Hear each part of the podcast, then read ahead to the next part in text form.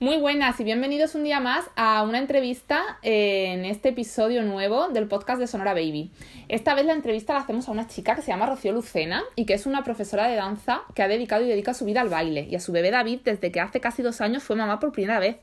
Trabaja actualmente como profesora en un conservatorio de Málaga y es una enamorada de la danza, pero también del mundo infantil y de los niños, de su crecimiento y de su aprendizaje. Nos habla desde el conocimiento de quien lleva toda la vida impartiendo clases de danza a niñas, observando su evolución física, estudiando lo que la música y el baile puede hacer por ellas porque en general son niñas y no niños las que acuden a sus clases, por eso digo tanto ellas. y bueno, sin más preámbulos, os dejo una entrevista cargada de información, de consejos y de conocimiento, conocimiento práctico y bueno, también teórico, porque ella tiene muchísimo que aportar. Muy bienvenida, Rocío, encantada de que estés concediéndonos esta entrevista hoy y no sé si tienes que añadir algo a esta introducción, alguna cosilla que se me haya olvidado comentar. Eh, bueno, eh, que además de mi formación en danza, yo también soy maestra en educación física y bueno, todo es complementario, todo ayuda, todo, pero es verdad que, que, mi, que mi itinerario, que mi, me centro más en el tema de la danza, que es donde ahora ejerzo eh, realmente. Y bueno, Vale, pero está muy bien, está muy bien que nos apuntilles esta, esta, también esto de que también tienes conocimiento de educación física, cosa que es muy importante también para los temas que vamos a tratar hoy. Eh, bueno, todo, claro, como este podcast es maternal, bueno, pues lo vamos a intentar aplicar todo al mundo infantil. Y bueno, sin más, ¿cómo descubriste que el baile era tu vocación y que deberías ser profe de danza? Bueno, yo, yo, yo, no, yo siempre digo que yo no descubrí la danza, sino que fue la danza la que me descubrió a mí. Eh, por consejo del pediatra, mi hermana iba a, empezó a ir a clase de, danza clásica en una escuela de, de, aquí de Córdoba. Y entonces, pues yo veía toda esa rutina, llevar la clase, cambiarla, eh, los tutús que nos encantan a las mm. niñas, etcétera. Y yo veía todo eso y lo veía como, pues, eh, para mí era como un cuento más y, yo quería mm, hacer también lo mismo que hacía mi hermana porque yo quería ser como mi hermana tal y yo quería hacer todo lo que hacía mi hermana. Entonces, eh, bueno, pues mi madre habló con la profe, la profe no se quedaba con una niña tan pequeña, yo tendría dos, tres años, ella tendría siete y no, no, no, no, se responsabilizaba. No, consintió pasar por ahí, pero sí que conseguimos llegar a un acuerdo con ella y era que mm. si yo estaba quietecita, que si yo era capaz de ver la clase, aunque sea muchas veces mm, mi madre llegaba un poquito antes para recogerla, entonces yo me metía ahí a ver la clase, aunque fuese el mm. final y demás, y me quedaba debajo de, del piano sentadita con la condición de que no me podía mover de ahí y entonces, bueno, pues yo viendo aquello era feliz. Y entonces luego ya, eso, ya con cuatro años ya empecé a, a tomar clases, ya sí tenía la edad para empezar. Y con nueve muy chiquita, ¿eh? muy, muy pequeña, muy pequeña. Y, y aún así, ya con nueve entré en el conservatorio, que ya era la edad con la que, con la que se podía entrar.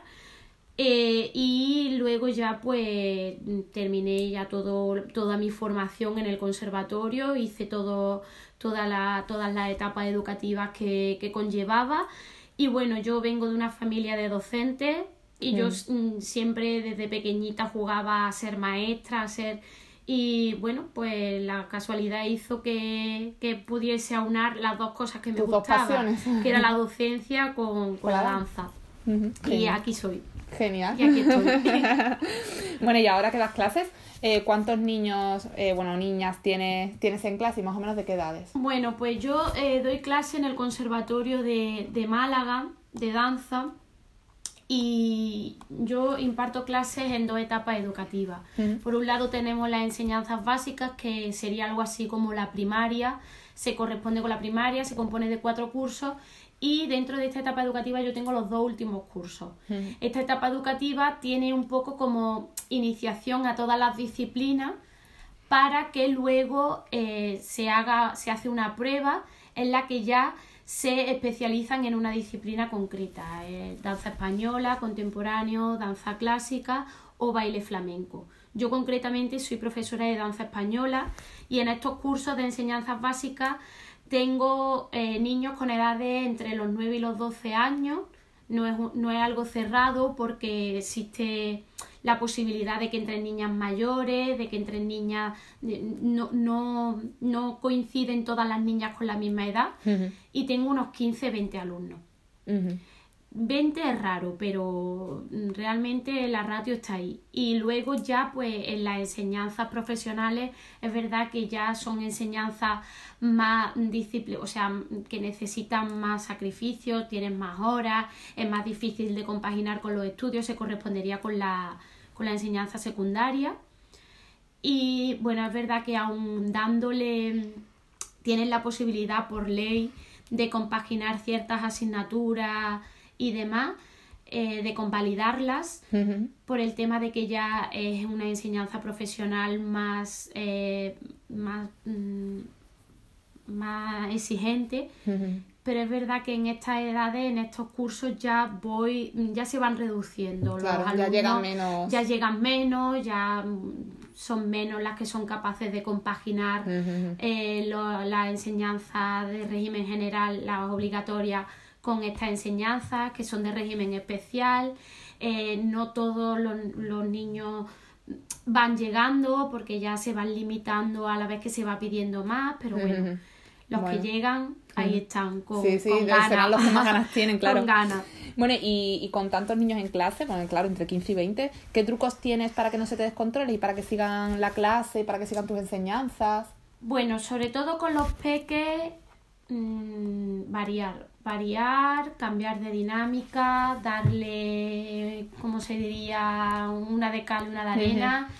Eh, tenemos que ser muy conscientes de que es una disciplina muy exigente, con una técnica que necesita mucho para mm, poder llegar a hacer eh, poder mm, controlar y dominar nuestro cuerpo, que es nuestra, nuestra herramienta. Entonces el tema de la técnica es un poco pesado y más para los niños. Entonces empezamos con un factor más lúdico, alternamos un poquito de, de juego con la técnica, eh, pero que ellos sepan ir asimilando la disciplina de la danza y sobre todo pues eso, cambiar, jugamos mucho con, el tema de la expresión, de, la técnica, esta técnica académica que requiere lo que es el control corporal y demás. Y hay que, hay que dinamizar un poco la clase y hay que darle pues una de cal, una de arena y trabajar sobre todo de manera muy equilibrada, o sea, que no se centren en el aspecto corporal y se olviden de la expresión y que no se centren en la expresión y se olviden del aspecto corporal, sino que, que sepan llevarlo y aunarlo. Y dices la variación, ¿cada cuánto mm, que, usas? ¿Tramos de, de 20 pues, minutos, de media hora? Sí, más o menos, mm, sobre todo, bueno, voy a hablar ahora mismo sobre todo de las clases con los más peques, eh, ahí sí que tengo clases de una hora. Una hora tienen, por ejemplo, la, la, clase de tercero de enseñanzas básicas. Tengo dos asignaturas con ellas, pero una hora a la semana. Entonces, pues bueno, jugamos con el calentamiento. En el calentamiento trabaja sobre todo el tema de la castañuela, luego trabajas también los brazos, el braceo, eh, que, que lleven también tema de cabeza, de expresión y demás. Luego también metemos temas de que aprendan bailes, porque realmente ellas vienen a bailar. Entonces, a ellas les gusta mucho el tema de dominar algo que sepan, algo que, que puedan mm, demostrar ahí que ellas dominan el tema. gusta hacer lo que saben. Les gusta, le gusta mucho también, le gusta mucho el tema de interactuar en el baile, que haya entradas, salidas, eh, que tengan que estar atentas, ahora me toca a mí, ahora me toca a mí. Y, bueno, eso, pues darle una de cal, una de arena, variando, eh, variando también trabajar el tema de la técnica, que aunque es pesada, está ahí y, hay, que, hacerlo. Bueno, ¿y cuáles son los, tipos de baile que más le, gustan a tus alumnos? Pues como he dicho, pues mira, yo, yo me dedico, por ejemplo, ahora con, con las niñas de con las niñas de enseñanzas básicas, me dedico sobre todo a tengo una asignatura con ellas que es el folclore andaluz y a ella le encanta porque el tema ese de interactuar, de tener que estar pendiente, de trabajar en grupo, eso les da también a ella mucha seguridad. claro, no Eh, están se solas, sienten- ¿no? Exactamente, se sienten arropadas. Cuando ya les pides algo solas ya se asustan un poquito más porque es como que van a ser más juzgadas y demás. Pero los bailes que más les gustan es que también tengo mm, muchos perfiles de niñas. Tengo perfiles de niñas que, que tienen la idea clara de que van a ir para ballet clásico. Tengo perfiles de niñas de que tienen la idea clara de que van a ir para danza española. Pero bueno, siempre yo intento jugar con esa cosa para que tiren para nuestro terreno. Yo apuesto por la danza española siempre. Tú Siempre. intentas danza Claro. española, está bien, está bien. Bueno, ¿y a qué edad podemos empezar a introducir la música y el baile a los peques? Porque tú has Eh, dicho que desde los dos añitos ya, ya te gustaba. yo, yo, sin ser experta en el tema, considero que, que ya desde la edad prenatal, eh, o sea, que las mamás, Sí. Las futuras mamás que están cargando con una barriga vayan a bailar, lo veo eh, súper beneficioso, súper importante. Bueno, está demostrado, de hecho, creo que está, está- demostrado, Ujú. estudios científicos. Hay gente que se dedica a, a- a dar clases para embarazadas y demás. Yo, bueno, pues por mi trabajo tuve que, que estar saltando hasta los siete meses prácticamente. Y lo veo, aparte de, de que es súper beneficioso para, para la, la salud de la mamá, creo que es un, un trabajo, o sea, es un súper beneficioso para desarrollar las redes neurona- neuronales del niño, el tema de la música, bueno, también está demostrado que la música clásica eh, beneficia un montón. Siempre, eh, yo siempre digo que nada de impactos, nada de... También se ven embarazadas haciendo acrobacias, pero a mí particularmente me parece un poco, Un poco, eh, locura sí. eh, bueno, controlan mucho su cuerpo, pero me parece un poco locura. Y luego ya lo que es que sean los niños como tal que entren a clase, pues eso lo va dando un poco la, la evolución del niño. Eh, como ya he dicho, de- desde que son pequeñitos tú le pones una música y desde con un factor lúdico súper mm, en plan juego, Sí. eh, yo creo que, que se puede iniciar a los niños. Es verdad que ya hay más estudios que han ido haciendo que, que se haga prevaler, que entren niñas con tres años, tal, se les va enseñando una disciplina, pero bueno, mm, como he dicho, también hay que darle una de cal, una de arena, que no se nos olvide que son pequeños, claro. que son niños y que, que, que, Sí, sí, que noten que, que, que jueguen, y que, que, no... y que les guste y que, que no, que no sientan la presión de tengo que hacer esto porque me lo están exigiendo. O sea, que sean ellos los que quieran bailar, que sean ellos los que se muevan libremente y, y que sean ellos los que los que, Los que piden al los final. que piden, los que piden, que quieren más. los que piden. ¿Y cómo dirías que se expresan los niños a través de la danza? ¿Cómo influye el baile en ellos? Eh, bueno, La yo, expresión yo- corporal. Yo, yo creo que la expresión corporal, bueno, existen est- también estudios de que la expresión corporal es la primera forma de expresión. En la prehistoria ya se sabe de baile, con carácter un ritual Sí. mágico. Eh, los animales se expresan con patrones de movimiento. Ah, qué Mm, curioso, eso no- Tú sabes no sabía. perfectamente cuando un animal, Animales hay. cuando un animal El que habéis escuchado es mi hijo. Esto Cuando- es la vida real. cuando un que ha animal querido escuchar la entrevista. Cuando un animal eh, está cortejando, por ejemplo, cuando un macho corteja a la hembra, tiene un patrón de movimiento establecido que, que- que- que la hembra sabe que le está cortejando sí, por claro. su patrón de movimiento. Entonces, yo considero que la expresión corporal, bueno, la expresión corporal se usa por criminólogos, por especialistas en lenguaje paraverbal, por todo lo que conlleva con el verbal y demás. Entonces, el movimiento es innato. Eh, un niño se mueve porque se mueve mm, de manera eh, al principio Natural, voluntaria, luego va controlando su movimiento. Cuando ellos ven que se mueven, ellos buscan eh, moverse. Entonces, eh, dicen que, que observes a, a una persona cómo anda y sabrás cómo es, ¿no? Entonces, serio? Sí, sí, eso dicen. Entonces, eh, bueno, los psicólogos usan sí, sí, sí. El, el tema gestual, el tema corporal. Entonces, yo considero que un niño, cuando tú lo ves moviéndose, sabe si el niño es nervioso, si es tranquilo, si eh, es paciente, si no es paciente, si mm, es ansioso, si no es ansioso. Entonces, con la expresión corporal se conoce mucho, porque además en la expresión corporal van muchas cosas. Eh, los ojos, cuando una alumna te mira, tú sabes ya desde el primer día la cala, sabes perfectamente la que es tímida, la que no es tímida, la que tiene picardía, la que no tiene picardía, la que le cuesta, la que le cuesta un poco menos, la que tiene un movimiento orgánico, la que ese movimiento se lo tienes que trabajar un poco más y bueno, yo soy muy partidaria también del libre movimiento, sobre todo con niños pequeños. Hay que dejarlos moverse. A eso me gusta que lo digas porque yo también lo defiendo mucho. Hay que dejarlos experimentar, hay que dejarlo eh, que cuando que, que, que, que mm, experimenten las diferentes alturas a las que pueden ellos manejarse, el suelo, a su altura, estar en, en un sitio en altura que ellos aprendan dónde está su centro de gravedad, que aprendan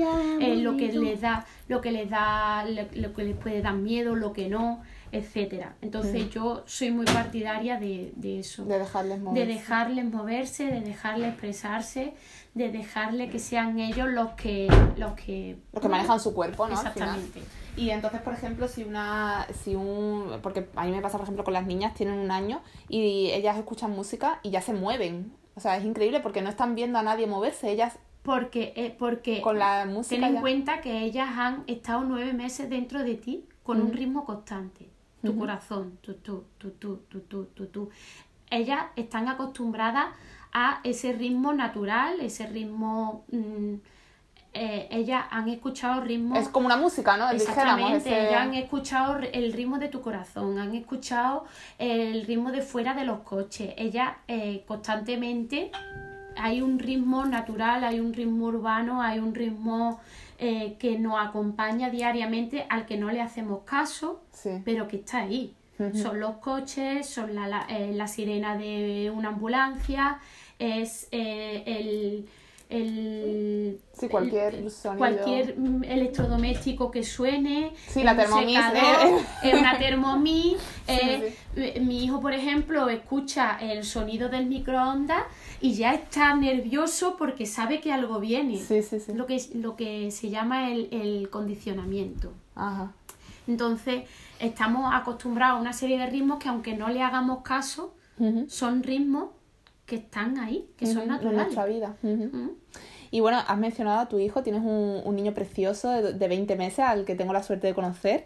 ¿Qué juegos realizas con él usando la música y el baile? Bueno, pues con él eh, juego, mm, no, es o sea, no es necesario en sí darle un juego. Él escucha música y ya enseguida mueve las manos, mueve.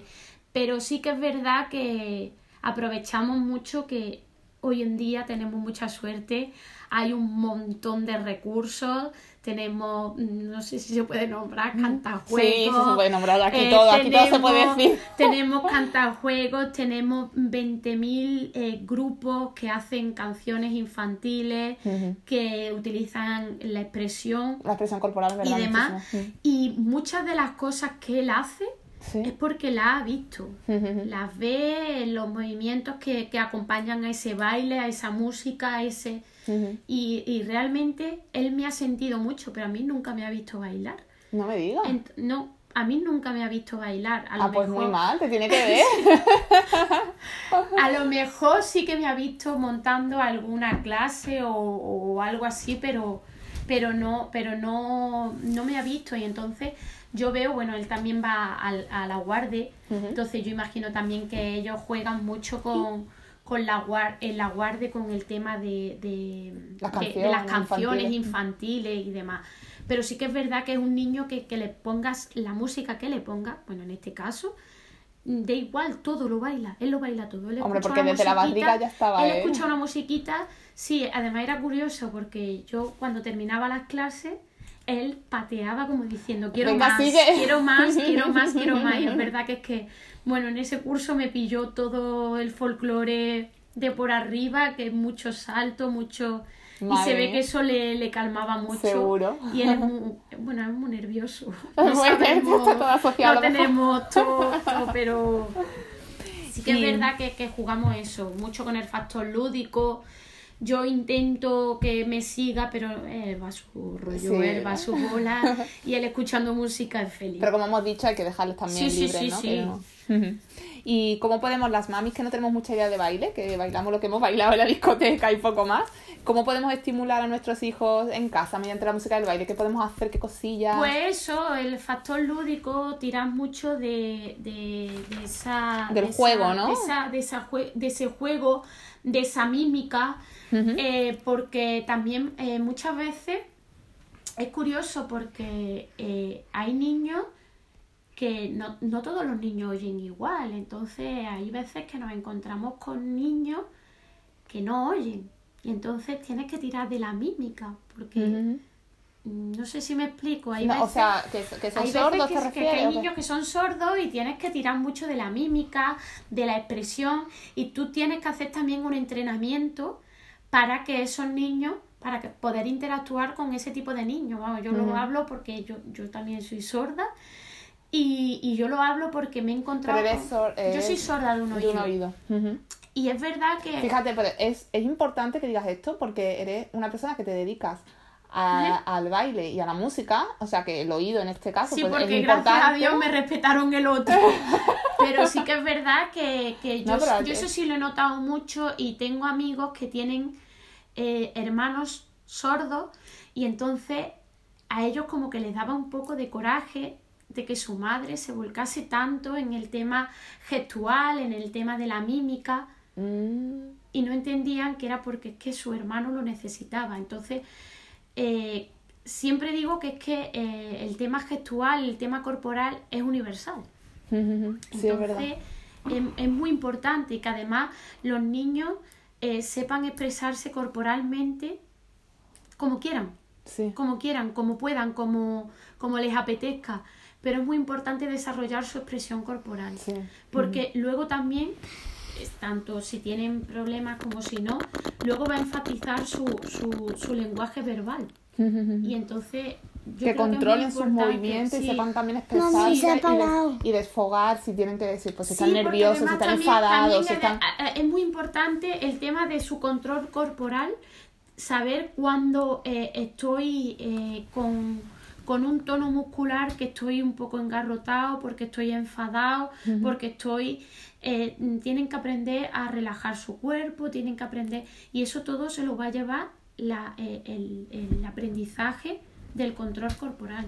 Y es muy importante que desde pequeñitos aprendan a moverse, a, a- a como les apetezca, como les surja y como su alma Le- les lleve. sí, sí, sí. Pero que, que sepan, que sepan ellos luego canalizar su, su, Su su sentimiento tono muscular, su tono muscular, que lo sepan eh, controlar. Ajá.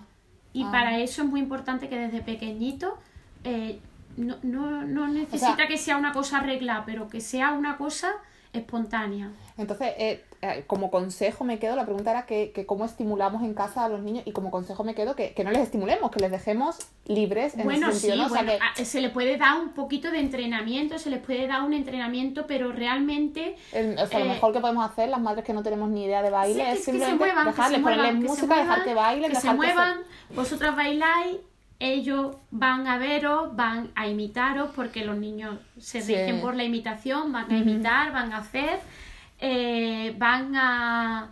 eh, mm, vosotros podéis ver cuando están contentos, cuando no, cuando su baile... A lo es mejor que más todo- frenético y es Sí, porque sí, están sí, más nerviosos. Cuando pues- están más nerviosos, son más, tienen un movimiento más rápido, más, más eso, más nervioso. Y, y también eh, es muy importante que aprendan a diferenciar música. O sea, una música que les lleve a hacer movimientos a lo mejor más frenéticos, más bruscos, Como el siempre reggaetón. con, con seguridad, sí. con seguridad. eh, O sea, mm, siempre intentar que no haya cosas alrededor que puedan dañarnos y demás, que se pongan muy nerviosos y puedan hacerse daño. Y también hay que ponerle música relajada para que ellos aprendan a eh, calmarse, a llevar. A el- el- el corazón va mucho con la música. Cuando tú quieres estudiar te pones música tranquila, cuando tú te quieres animar te buscas música animada. Sí, claro. Y mm, a ver, ¿qué aconsejarías a los papis y a las mamis eh, sobre la evolución de sus hijos? Me refiero, por ejemplo, eh, ¿deben preocuparse acerca de la edad en que sus peques pues empiezan a darse, no sé, la vuelta cuando están en la cunita, o cuando empiezan a gatear, o cuando empiezan a, caminar? Pues, yo qué sé, mi hijo tiene un año y medio y todavía no camina, o, a ponerse a pata coja, estos movimientos que se supone que hay unas edades como predeterminadas en que empiezan a hacerlos. ¿Cuándo deben preocuparse los padres porque su hijo no empieza a hacer estas cosas que se supone que debería estar haciendo? Vale, eh, en esto siempre la habrán oído en miles de ocasiones, pero lo recuerdo porque muchas veces se nos olvida. Cada niño tiene un ritmo diferente, cada niño es peculiar, cada niño es un mundo y de hecho las leyes educativas nos hacen especial eh, incisos sobre las peculiaridades de cada alumno y que somos nosotros los que nos tenemos que adaptar, su aprendizaje se tiene que adaptar a esas peculiaridades. Con esto qué quiero decir? Con esto quiero decir que hay niños que gatean mucho tiempo y un día se sienten seguros y empiezan a andar. Hay niños que empiezan a andar y no gatean. Aún así, eh, dicho por pediatra, dicho por especialistas, el gateo es súper bueno.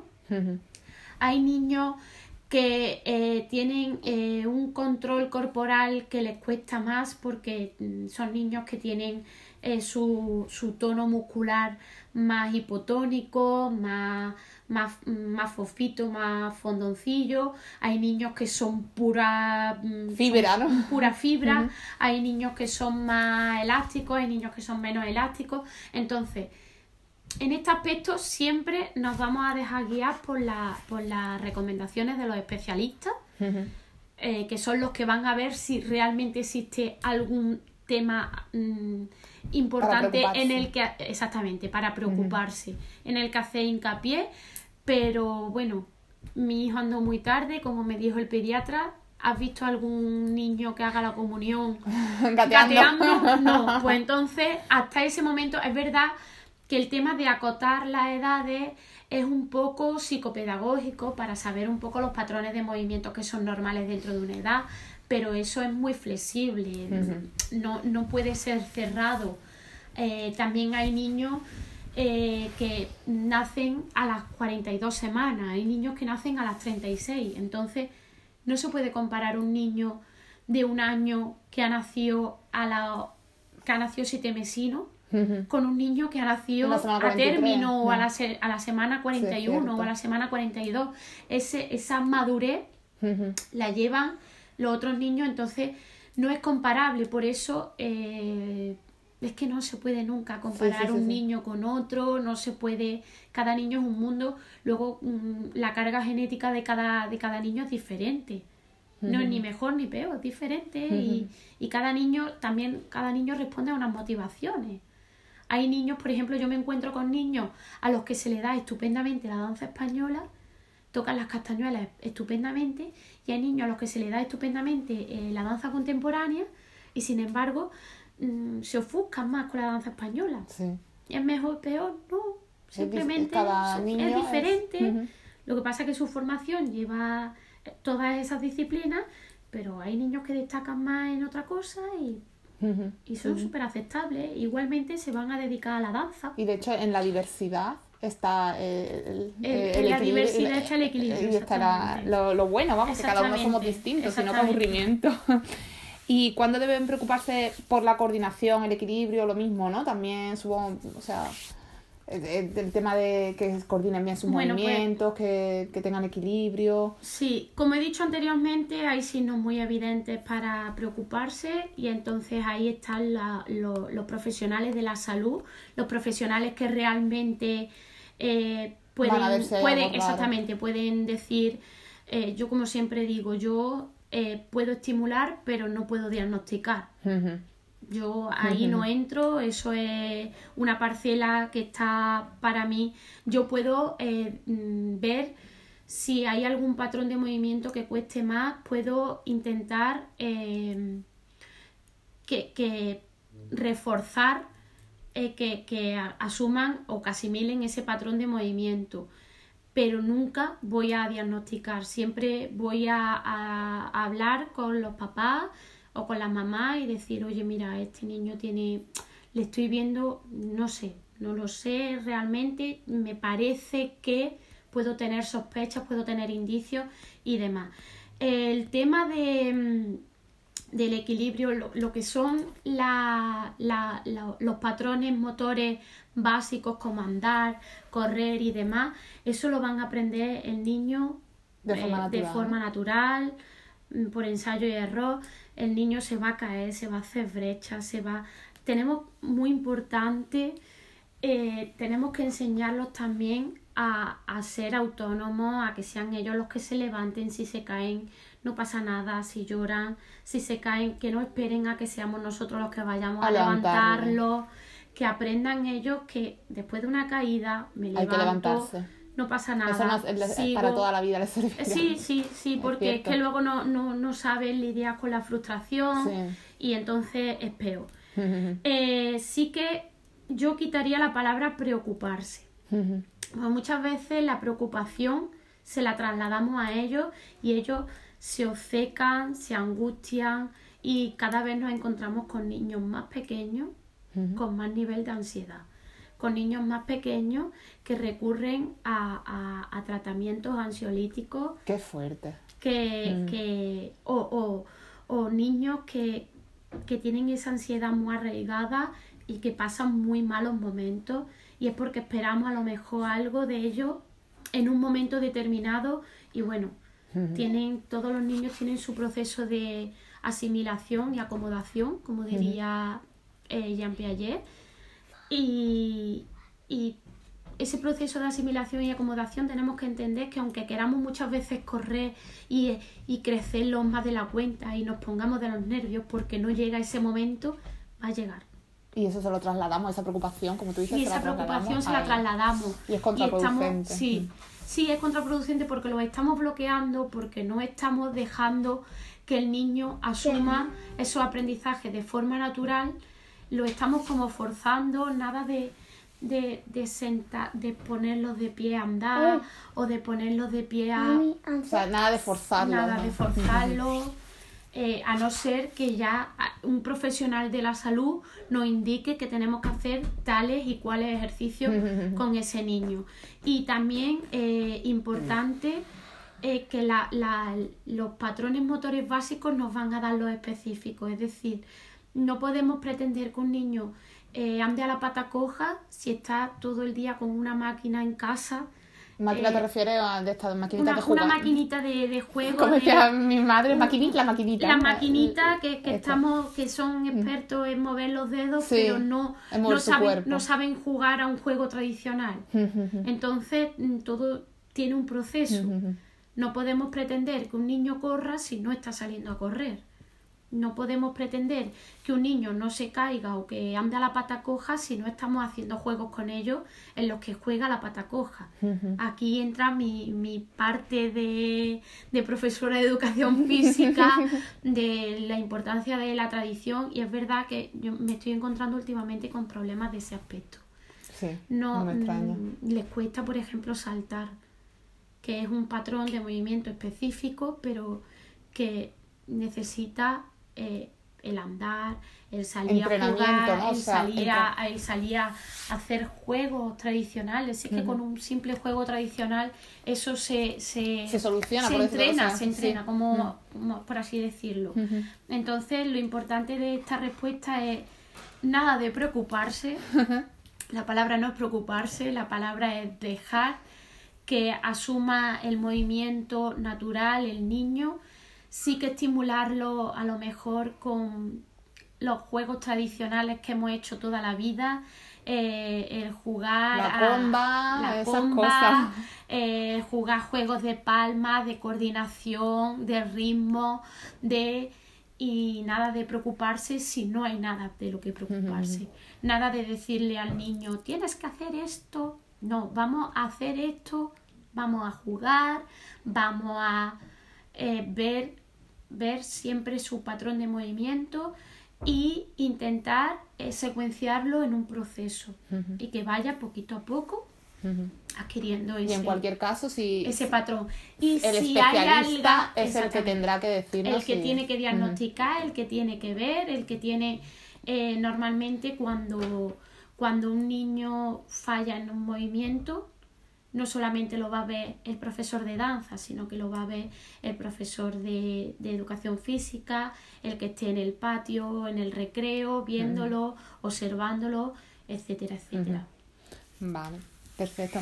¿Y podemos cuidar la postura de nuestros hijos desde que nacen? Sí, Y si es así. ¿cómo? ¿Y qué posturas debemos evitar? ¿Cómo podemos evitarlas? ¿Qué posturas sí que son buenas? A ver, háblanos de las posturas. El, el tema de la postura, bueno, el tema de la, de la higiene postural es un tema transversal, es un tema que se trabaja en la escuela, pero aún así, eh, desde que son pequeñitos, es muy importante ser conscientes de que los niños son ternitos, los niños se van formando, o sea, cuando un niño nace eh, no ha terminado de formarse, mm, se está formando. Muy importante cuidar de su espalda, porque la espalda es lo que va a sostener todo el cuerpo. Entonces, eh, igualmente volvemos atrás al tema del gateo, del andar, de no sé qué. Importante cuando son pequeñitos, cuando son recién nacidos, el ir cambiándolo de postura de lado a lado para que no se le achate la cabeza. Eh, o sea, no acostarlos, por ejemplo, siempre... para un mismo lado, porque, porque la cabeza externita se está formando y el, el ir achatándola, o sea, el, el ir apoyado sobre un lado siempre puede traer problemas de, de que se le achate, que ese hueso se forme de esa manera. Eh, igualmente están muy bonitas las niñas con felpas, pero intentad ponerle felpas que no le aprieten Ay, la cabeza. Vale, pero algo sí le puede... A mí me encanta ponerle adornos Sí, en la sí, cabeza. no, pero ya, hombre, ya una vez que son más grandes, pues Sí. sobre todo cuando son muy pequeñitas, Ah, vale, vale. intentar que no sean felpas que, Que aprieten. eh, que la aprieten, porque es que ya, ya te digo, la cabeza es ¿Y los gorritos? ternita. Los gorritos estos Los típicos. gorritos sí, porque los gorritos Son de no, algodón y no, son- no, no le aprietan Vale, y no, le hacen el surco, elástica. no le hacen el surco. Siempre es bueno también que si se les pone felpas que sean un poquito más grandes, aunque se le caigan, Vale, que sean un poquito más que no grandes. aprieten. Eh, también es muy importante el tema de llevarlos un poquito eh, levantaditos, aparte de porque ya llega una edad en la que ellos, aunque no estén sentados, les gusta O sea, ¿te refieres Eh, incorporada, por ejemplo, un cojincito, un po- un una gasita, algo la- una cuña, Ujú, en una- la cabeza, ¿no? La parte de arriba. sobre todo en la espalda, desde la cintura hasta la cabeza. Vale. Porque además así también evitamos temas de Reflujo. reflujo, temas de, de que ellos se encuentren malamente, Sí. cólicos y demás. Y por supuesto, mm, hay muchas preguntas, yo estoy en muchos, en muchos foros de maternidad y muchas veces preguntan, ¿lo puedo pasar a la silla? ¿No lo puedo pasar a la silla? El tema de la silla es muy importante que se entienda cuando un niño está maduro corporalmente para sentarlo en una silla. La silla normalmente si los vas a llevar en una silla para que puedan ellos eh, tener un poquito de más movimiento que el que tienen en un capazo, eh, que sea una silla de grupo cero, o sea, que, que tenga el movimiento inclinado. Que ellos vayan, pero que no eh, su peso no, no se- tengan ellos que soportarlo. Vale. Que su espalda, que veces- todavía no está formada, no sea la que tengan que sostener. que no, no se puede sostener muchas veces pretendemos que se sienten en una silla cuando aún no están no están maduros y eso les puede perjudicar en el tema de, de, de que pues eso de que no están formados y tienen que sostener un cuerpo humano que, que es un que la espalda ujú. es la que soporta el 90% de nuestro peso. Y para, para que la espalda es muy importante para que sus piernas también puedan soportar y demás. Y luego, bueno, durante toda la etapa infantil de la educación primaria, eh, es muy importante que, que aprendan a sentarse, que aprendan a que cuando coman tienen que estar sentados, nada de comer echados, nada de... que sepan en qué momento tienen que estar sentados y, y cómo sentarse. Eso es una cosa que también lo va a ir dando. Sentarse con la espalda recta. Sentarse con la espalda recta, a la hora ya de cuando ya empiecen a coger un bolígrafo o un lápiz, cómo sentarse, que no se tuerzan, que no hagan una espiral y demás, que puede conllevar problemas. Y bueno, mm, por supuesto, nada de pesos, nada de ejercicio con carga externa, todo lo que hagan que siempre sea vale, de sentido común. Tengo una pregunta que me, me, está surgiendo ahora, que mi hijo, por ejemplo, que va a cumplir ahora 5 años, es muy bruto. ¿vale? Y entonces él coge peso que para mí es, eh, bueno, él coge en brazos a sus hermanas, coge, le encanta coger peso, me coge el cesto de la ropa eh, mojada cuando sale de la lavadora, pesos grandes, y hace el esfuerzo, el movimiento de la espalda de forma totalmente para mí antinatural para un niño tan pequeño que coja ese peso tan grande, pero él lo ha, pienso muchas veces, bueno, si lo haces porque puede, no sé, entonces ¿qué hago? Le digo que no, Hombre, ¿qué peso puede coger? Bien, estaría bien que si él quiere coger ese peso, que a modo de reto le proponga que lo haga igualmente, pero doblando la rodilla, flexionando la, rodilla. Por lo menos Nada de agacharse y pegar el tirón, porque ahora tiene 5 años, pero esos tirones a la larga pueden pasar factura. Y el problema de la espalda es que tenemos que convivir toda la vida con ella. Y bueno, sí que estaría bien que a modo de reto. Lo vamos a hacer y lo vamos a intentar eh, igual, pero flexionando las rodillas. Haciendo una, sentadilla, vamos. Flexiona las rodillas y tira. A ver si puedes con ese peso, a ver si. Entonces, le estás ayudando, le estás enseñando realmente cómo hay que agacharse y además le estás enseñando, él lo toma a modo de reto, a modo de juego, pero él va a ir asimilando y ya llegará un momento en el que ese movimiento lo automatice. Y lo haga así siempre. Y cuando, exactamente. Y sin tener que decirle, no, no puedes hacer esto, sino que le digo cómo lo automatiza y entonces él mismo se va a dar cuenta que incluso cuando lo hace así puede coger incluso hasta más peso. Vale, perfecto. Y bueno, hay niños que tienen ciertas patologías o simplemente rasgos de su personalidad que no controlan y, y bueno, pueden hacerles sentir menos felices. Me refiero a, temas como el autismo, la hiperactividad, eh, dificultades en el habla o en la forma de expresarse o dificultades eh, en su relación con los demás.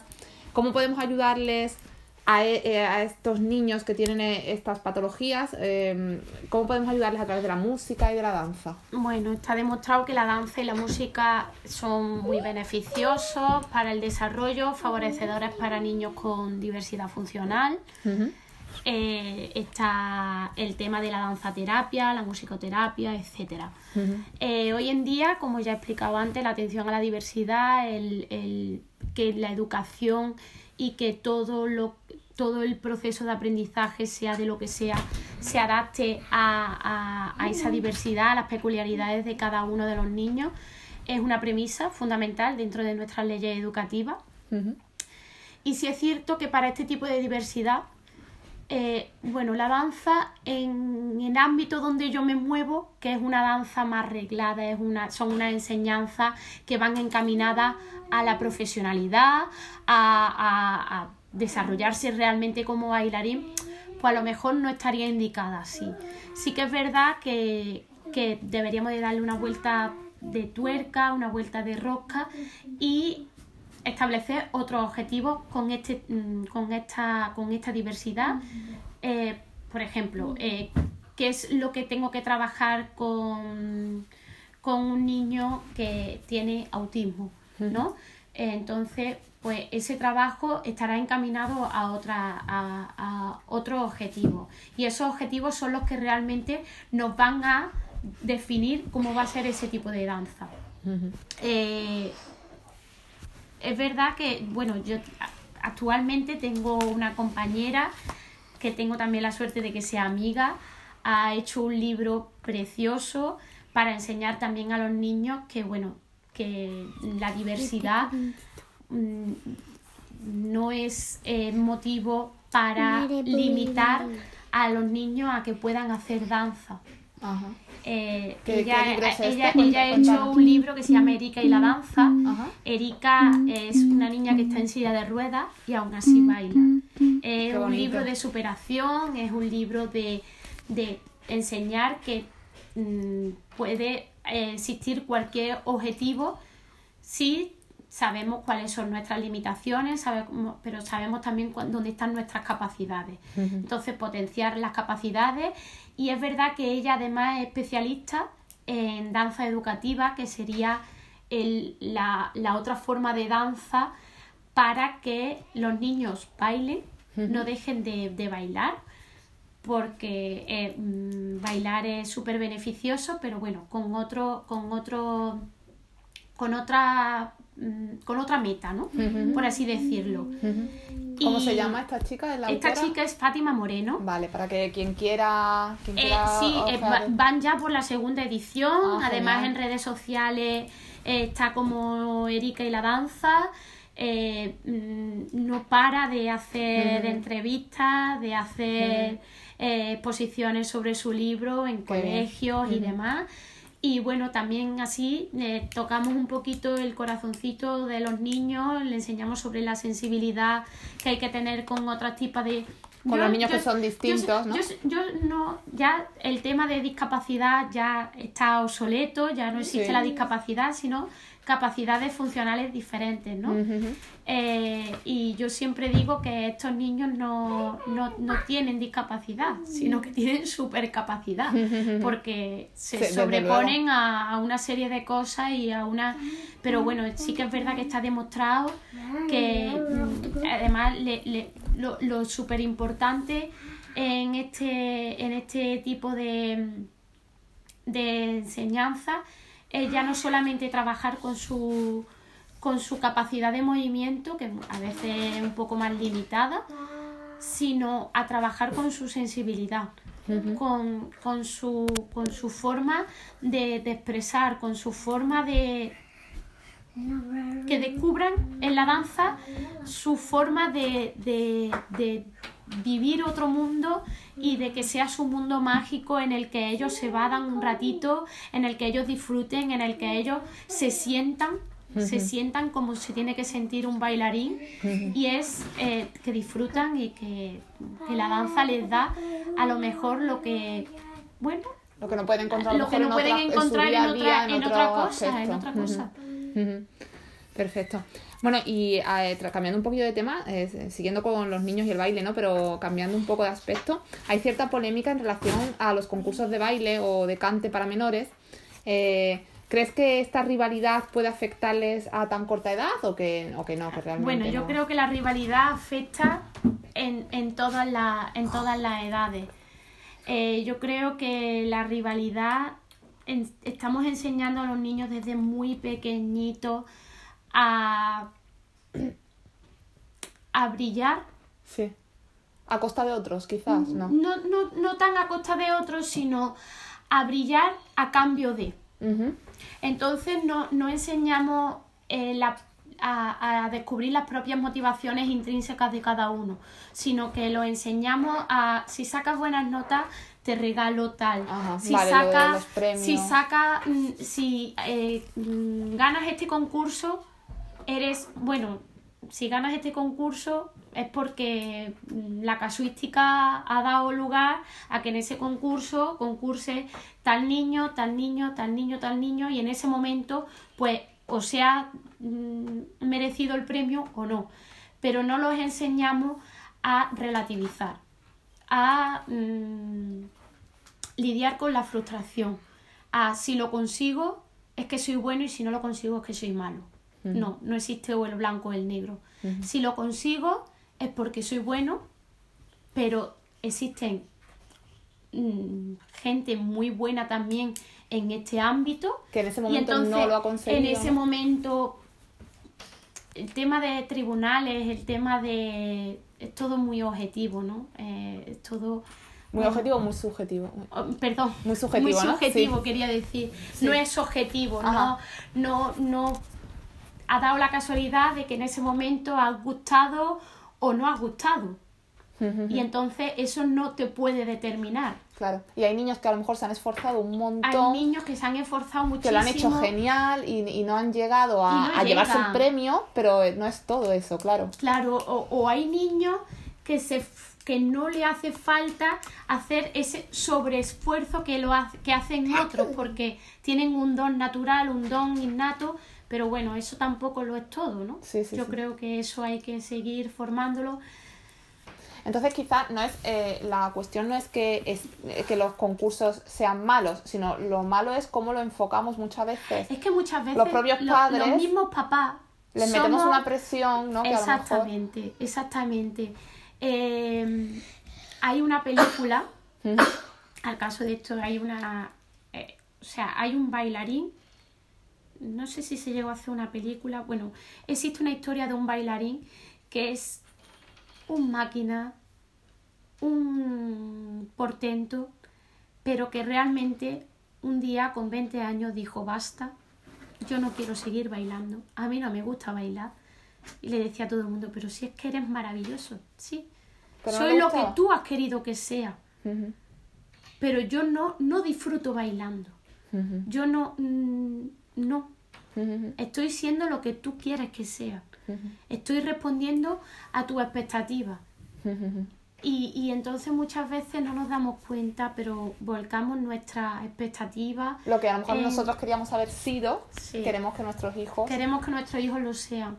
Yo muchas veces, bueno, ahora David es muy pequeñito, pero siempre intento que cuando eh, alguien me dice, va a bailar, va a jugar fútbol cuando lo ven con un balón. Y yo siempre digo, yo qué sé, que sea feliz. Va a hacer lo que él quiera hacer y que sea eh, feliz. espero que si algún día baila y algún día baila porque él sienta que quiere bailar porque yo estoy ahí también en ese mundo y él crea que, que debe bailar porque quiere probar, porque quiere matar el gusanillo, yo encantada pero que por favor que el día que no quiera, que también sea valiente de decirme, mamá, yo ya no quiero bailar. Y que, busquemos, exactamente, buscaremos lo que a él le llene, lo que a él le motive y lo que a él...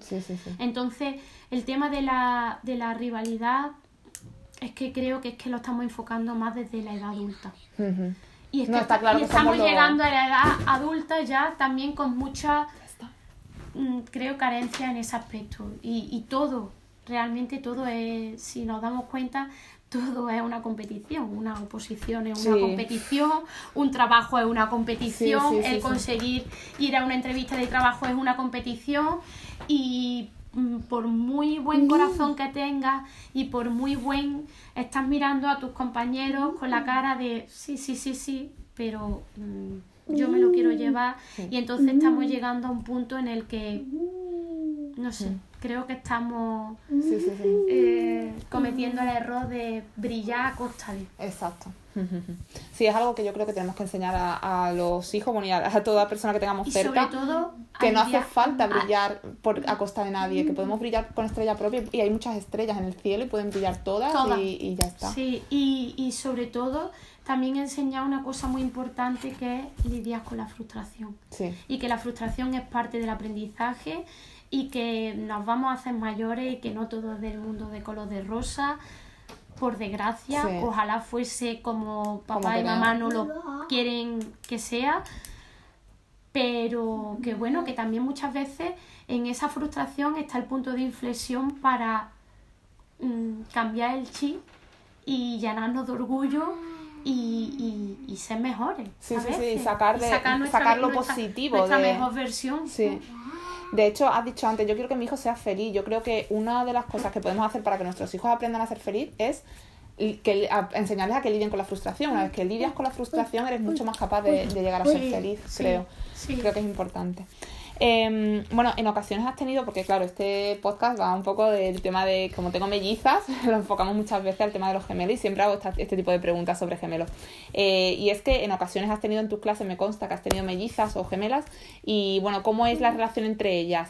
Eh, ¿Cómo es la relación también con el resto de compañeros? Eh, ¿Notas alguna conexión especial entre ellas? ¿En la forma en que, se expresan bailando? ¿Hay algo distinto que...? Pues mira, tanto en el curso pasado como en este, en la, sobre todo es, más fácil coincidir con mellizas en las enseñanzas básicas. Sí.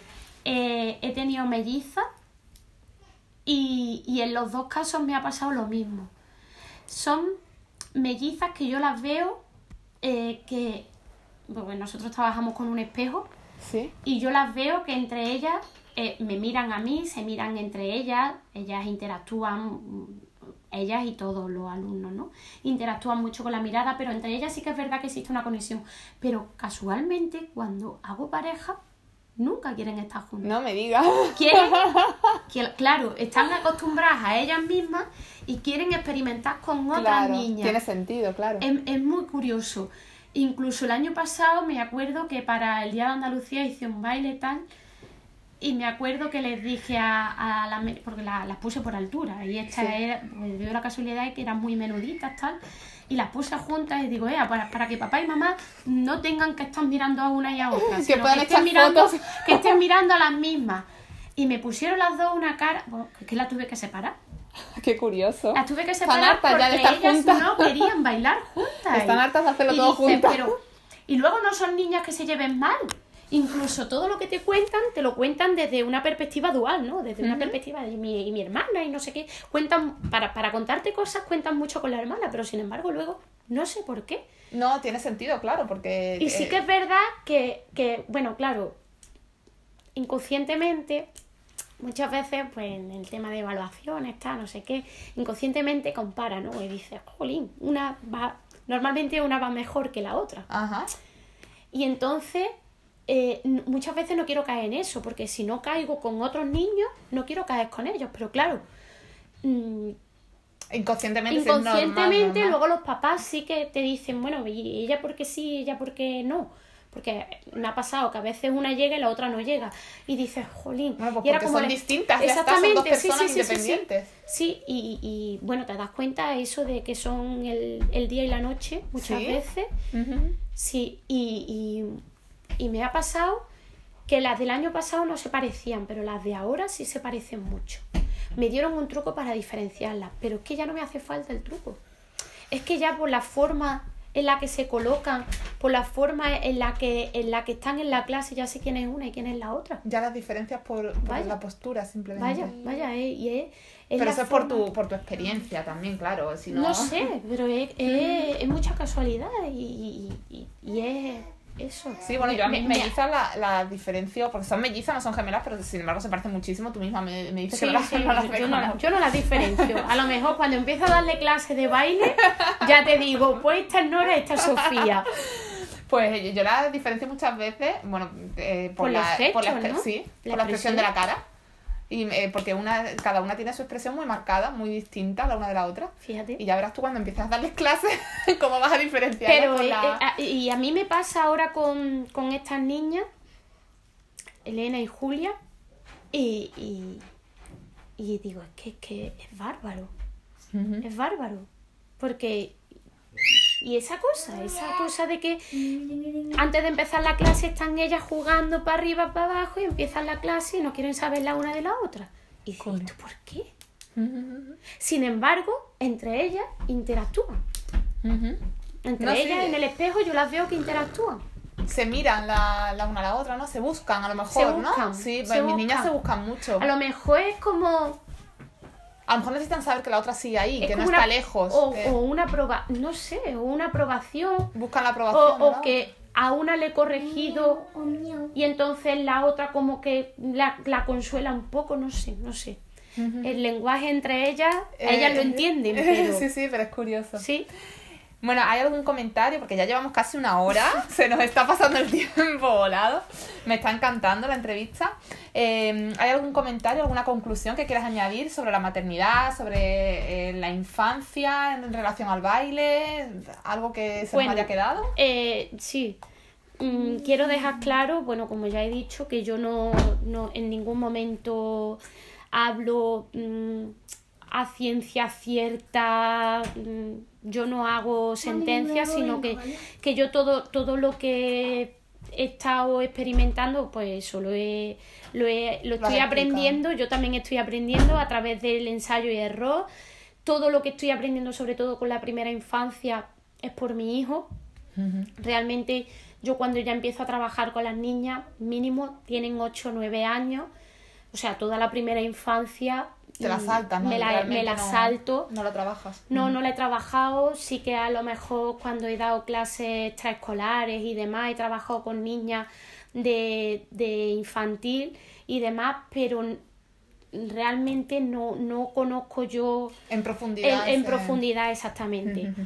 Eh, bueno, yo realmente con quien sí tengo mucho contacto es con la infancia, la preadolescencia, la adolescencia. Eh, bueno, esto da para otra entrevista, no te preocupes. te traigo otro día. Bueno, decir que la pedagogía, la pedagogía y el tema de la, de la psicología, bueno, no es una ciencia exacta, no es, por desgracia, no es dos más dos son cuatro, lo que funciona con un niño, con otro no funciona y tienes que ir utilizando constantemente estrategias, eh, ir conociendo a, a, cada niño, eh, saber darle a cada uno lo que necesita. Eh, es verdad que, bueno, como conoces a un hijo nunca llegas a conocer, pero sí que es verdad que tienes una relación muy estrecha con los alumnos. Yo los considero mis niños. sí que es verdad que ya vas conociendo sus reacciones, cómo decirle las cosas a uno, cómo decirle las cosas a otro, que, que nada de preocupaciones, nada de preocupaciones a no ser que un especialista, un médico, un pediatra nos diga, mm, oye, pone atención en esto, eh, nada de llevarlo a, sé, logopeda, eh, estimulaciones, si si no hay nada. Si no hay nada. Que, sea por, por, por, gusto, porque se estimule a un niño eh, para desarrollar mm, sus capacidades, perfecto. Pero como un entrenamiento porque mm, no.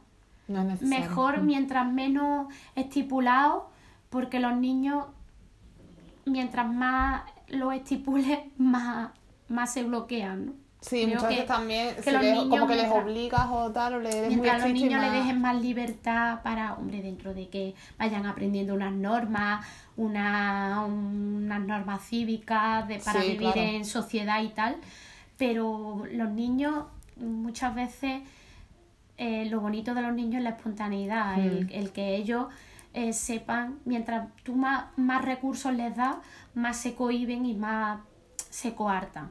Y por supuesto tener siempre en mente que cada niño tiene un ritmo de aprendizaje diferente y nada de marcar los ritmos, que sea él el que los marque.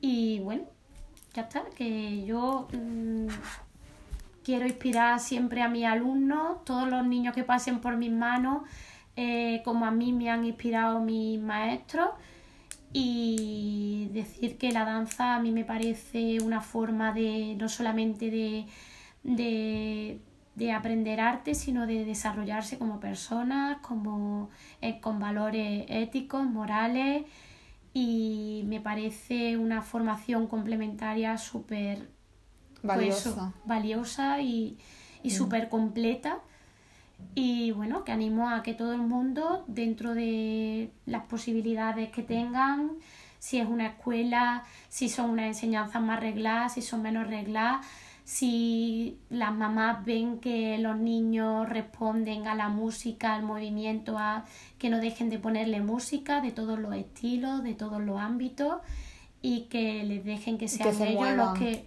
sí, que, que sean ellos los que se muevan y que cuando son pequeñitos nada de darle un estilo de danza, ni, flamenco, ni tal.